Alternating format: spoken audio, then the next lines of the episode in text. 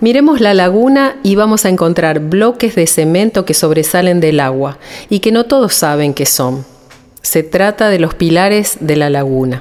Hasta finales del siglo XIX, toda esta zona estaba despoblada. Solo había chacras y quintas en donde se cosechaban los productos que abastecían a la población que se concentraba en el sur de la ciudad. Pero, a partir de la inauguración del puerto de ultramar y de la llegada del ferrocarril, Santa Fe empezó a cambiar y esta zona también. El ramal ferroviario justamente es protagonista de la historia de los pilares de la laguna.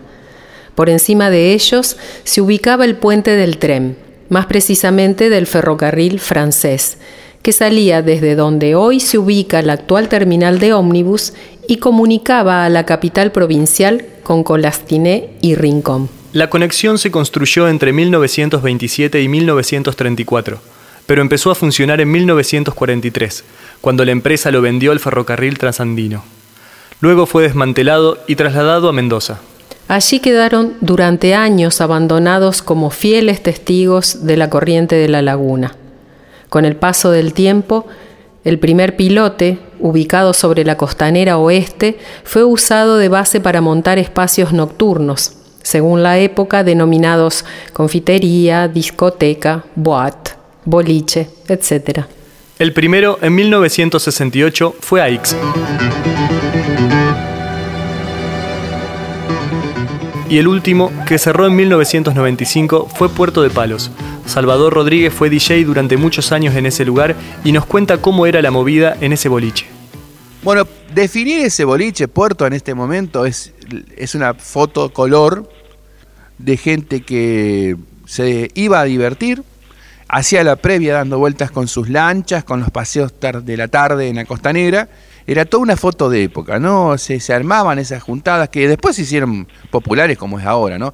Pero en ese momento se juntaba la gente, estaba la aerosilla. Eso generaba muchísima concentración de gente. Eso, eh, a ver, si tenemos que hacer una foto de época, familias, chicos, eh, reposeras, mate, buena música, eh, buen trato humano, la costanera tenía una vida diferente y nosotros tratamos de darle alegría a mucha gente y creo que el objetivo se cumplió siempre. Nadie que haya ido a Puerto puede decir que no se divirtió, disfrutó mucho de la noche y después, bueno, ni hablar cuando llegaba el amanecer. El amanecer en Puerto de Palos, realmente ver el amanecer en el río es una, experiencia maravillosa porque eh, no sé cómo explicarlo, pero es naturaleza pura.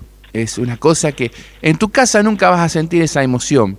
Eh, ahí nosotros te poníamos la música necesaria, el clima adecuado y, ver que ya empezaba a amanecer y veías el, el horizonte así iluminándose, tomando, bueno, yo yo era del whisky, ¿no? Eh, tomando un whisky, viendo el amanecer, con tu pareja o solo, bueno, vamos a poner en un ambiente ideal, con tu pareja, yo creo que esa foto de época no te la vas a quitar nunca de tu vida porque eran situaciones únicas.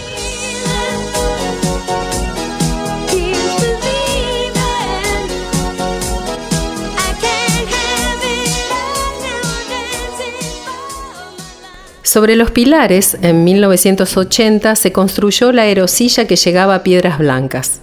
El proyecto fue traído a la ciudad de Santa Fe por dos empresarios, Alfredo Federico Bloch y Roberto Norman. La aerosilla se apoyó en los pilares y permitía recorrer los 500 metros que separan las costas. Enfrente, los usuarios podían visitar el complejo Piedras Blancas, que en ese momento tenía construcciones de estilo alpino, lagunas con aves y un hermoso balneario para disfrutar. A la mayoría de esa infraestructura se la llevó una creciente del río.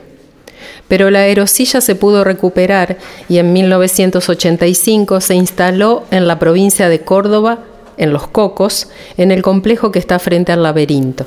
Te invitamos a que sigas caminando hacia el sur y cruces al otro lado de la avenida de los Siete Jefes.